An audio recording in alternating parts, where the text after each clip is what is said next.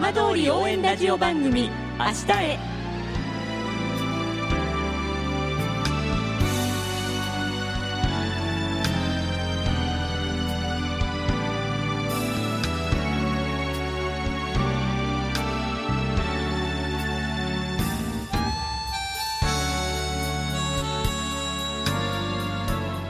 時刻は5時1分になりました。今週も浜通りの情報をお届けする浜通り応援ラジオ番組明日へのスタートです。まずは今週の浜通りニュースです。震災と原発事故発生後のいわき市を舞台にしたアニメ映画白母がカナダのモントリオールで開かれるファンタジア国際映画祭短編アニメーション部門にノミネートされました。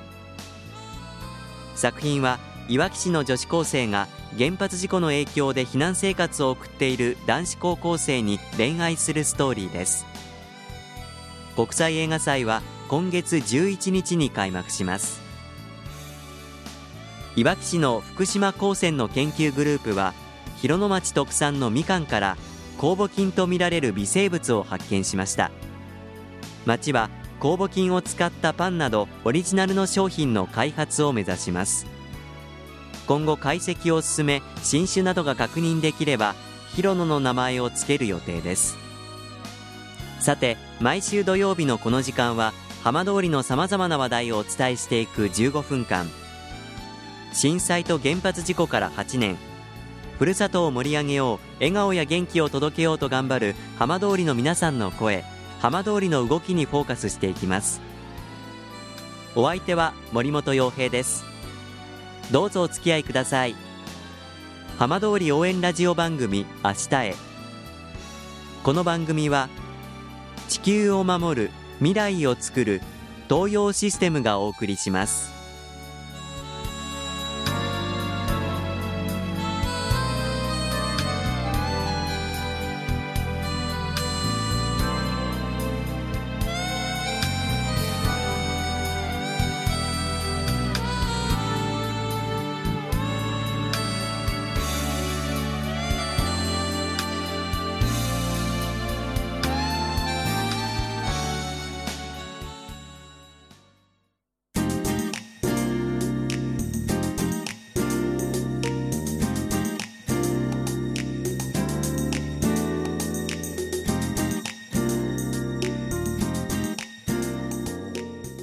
代わっては浜通りの話題やこれから行われるイベントなどを紹介する浜通りピックアップです。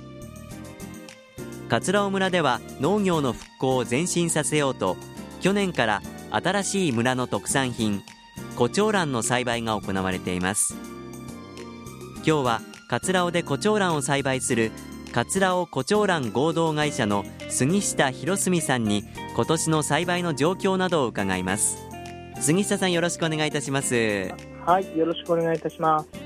さあ桂尾村の胡蝶蘭、まあ、去年栽培が本格的にスタートしましてあの皆さんからもだいぶあの認知されるようになったかと思うんですけれども、まあ、今シーズン、はい、今年の栽培の状況どんな感じでしょうか？そうですね。2年目に入ったということで、え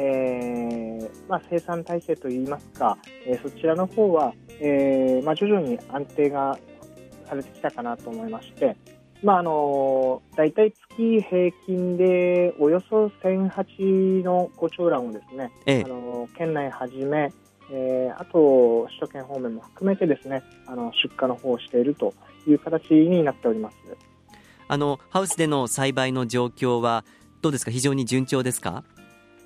そうですね。特にあの今の時期雨の多い時期になりますと、えー、ちょっと花の方のえ品質管理のところでなかなかあの湿度管理だったり難しい面はあるんですが、まあ、それでも去年以上にあの綺麗な花を咲かせるっていう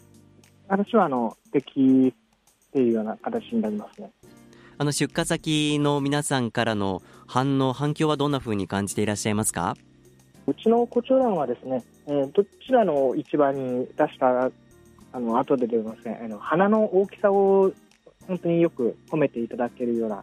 えー、評価をいただいてます。花持ちに関してもクリアしてますので、えー、まあ、単純にその他の従来、えー、福島県内等で見受けられるようなあの他産地のものと比べてもあの一回り二回り大きな花というのが、まあ、うちの胡蝶蘭のある種強みというか、えー、魅力になってます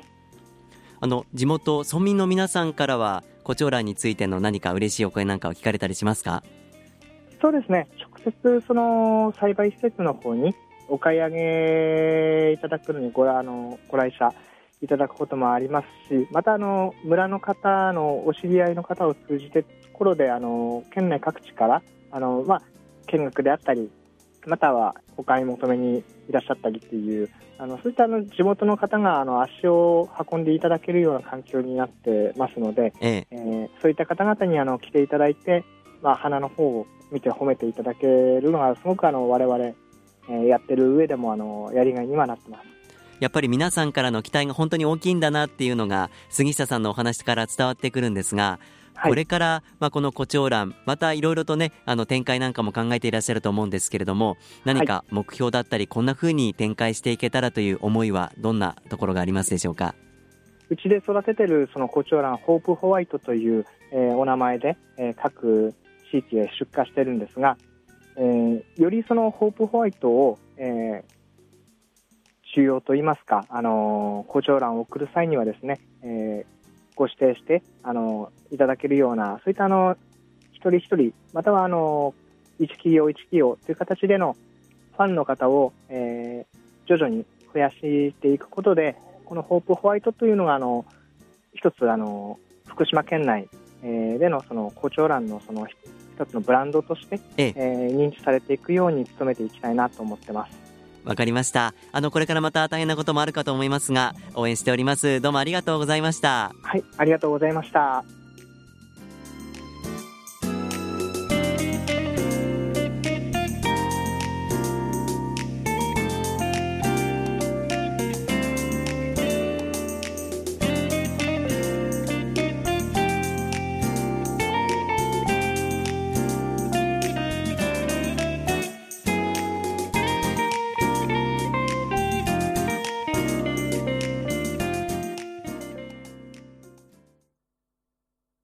島未来チャレンジプロジェクト。届け福島早々の夢。300年以上の歴史を持つ浪江町の伝統工芸大堀相馬焼の窯元金徳京月窯。原発事故で福島市に避難し伝統とトレンドの狭間でもがきながら作品作りを続けてきました。福島未来チャレンジプロジェクトでは女性らしい作風を生かしたデザインや使いやすさをアドバイス。東京ドームでの販売会では新作が売り上げの9割を占めました。釜主の近藤京子さんは好きな人に買ってもらえればいいと笑顔で話し新作作りに意欲を見せています。プロジェクトでは早々12市町村の事業者の皆様を対象に販路拡大を中心としてさまざまな取り組みを支援しています。詳しくは事務局0363805490に平日午前10時から午後5時の間にお電話いただくか番組ホームページのバナーをクリックしてください。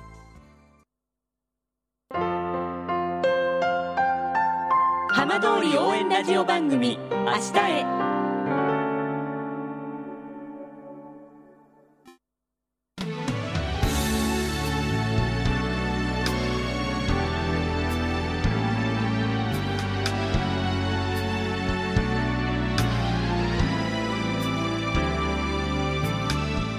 浜通りの情報をたっぷりでお送りしてきました浜通り応援ラジオ番組明日へ。この先も番組では頑張っている皆さんにどんどんマイクを向けていきます。来週のこの時間もどうぞお楽しみに。この番組は地球を守る未来をつくる東洋システムがお送りしました。